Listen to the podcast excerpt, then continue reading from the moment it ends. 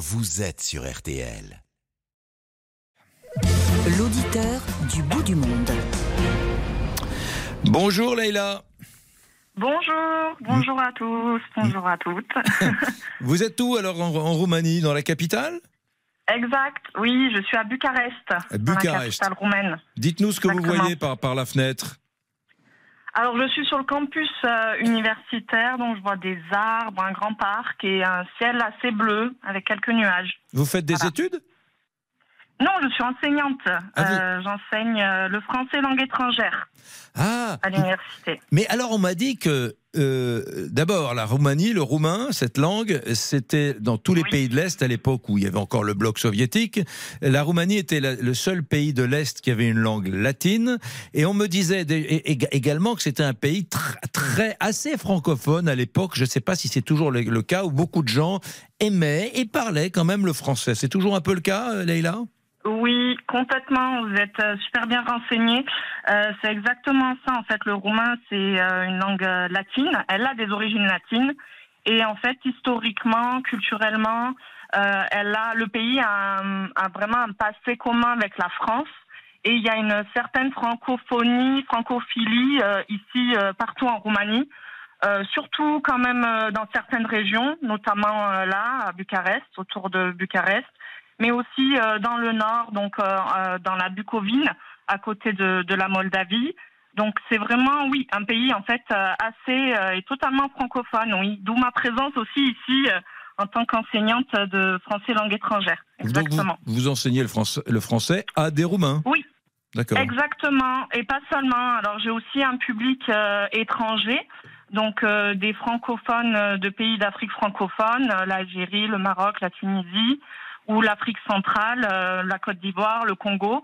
Donc ce qui donne vraiment une Qui, qui- diversité qui à font, mon qui font des études à, à Bucarest Oui, parce qu'en Mm. fait, euh, on a plus d'une centaine euh, de filières francophones en Roumanie. D'accord. Euh, c'est pour ça. Donc euh, moi j'enseigne euh, en français, bien évidemment, parce que je ne parle pas totalement roumain, pas encore. Je le comprends bien, mais je suis pas capable d'enseigner en roumain aujourd'hui. Et en fait, ils sont dans une filière francophone. Donc tous les cours sont enseignés en langue française. En français. Donc, vous voyez, Voilà. mesdames, messieurs, vous qui êtes euh, passionnés par les Mhm. romans, la langue française, eh bien, sachez qu'il y a un pays à quelques milliers de kilomètres d'ici qui aime encore et qui magnifie encore cette belle langue française. Dites, qu'est-ce qu'il y a, euh, Leïla, qu'est-ce qu'il y a de, de beau, de chouette à, à visiter dans ce pays qui est assez grand quand même, la Roumanie hein? Oui, oui, oui, il est très grand. Alors, euh, vous en avez parlé, il me semble, euh, des Carpates et de la Transylvanie. Oui. Euh, bien évidemment, je pense que c'est la plus belle région euh, de, de la Roumanie. euh, que je connais un petit peu. Donc, euh, vous avez fait référence aussi à Dracula avec le château de Bran, avec Brasov, Sibiu. Donc, c'est vraiment des, euh, des petites villes qui font partie de la Transylvanie. La Euh, Transylvanie, aussi- déjà, moi, moi ça, me fait, Oui. ça me fait frissonner. Là, je pense à Dracula. c'est quoi C'est des montagnes pointues? C'est comment la, la Transylvanie? Exactement. Oui, c'est ça. C'est une belle euh, région de, de montagne, euh, exactement. Oui, oui, les, les Carpates sont énormes. Et, euh, et voilà, c'est ça, en fait. C'est vraiment comme les Alpes ou, euh, ou les Pyrénées en France. euh, Mhm. C'est une région euh, de, de montagne. Il y a l'accès Voilà, à la mer hein, en. Roumanie. Il y a l'accès à la mer. Oui, il me semble que oui, il y a l'accès Oui. à la mer. Oui. Un tout petit accès de 200 km, il me semble, environ, euh, sur le côté de la mer Noire. Donc euh, oui, on a aussi la mer à deux heures de Bucarest. C'est facile d'accès, bon, à deux heures en train ou en voiture. Donc on a le côté mer Noire pour voilà se baigner l'été et passer quelques jours à la mer.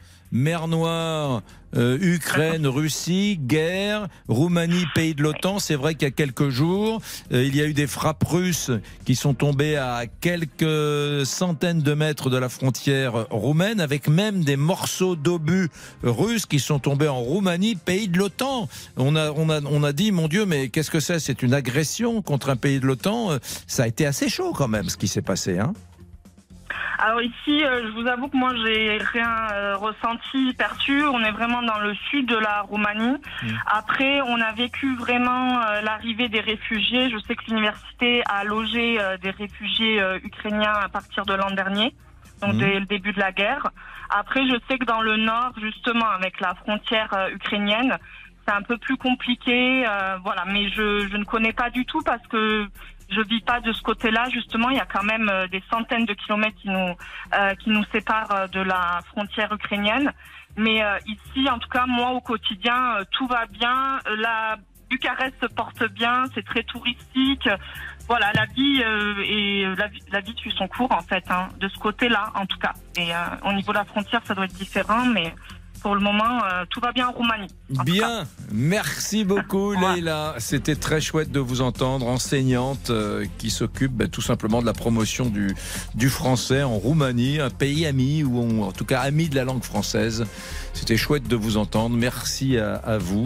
Euh, dans un instant, nous parlons de Serge Gainsbourg. Laissez-nous des messages sur l'appli. On vient de, on va ouvrir mercredi sa maison au public à Paris, sa maison parisienne, et vous pourrez la visiter. Est-ce que Gainsbourg, est-ce que Gainsbourg est toujours dans nos cœurs? Est-ce qu'il va, cet artiste, passer à la postérité? C'est la question que je vous pose sur RTL. Dans les auditeurs ont la parole. Envoyez-nous vos messages sur l'application RTL ou appelez-nous au 3210. 50 centimes la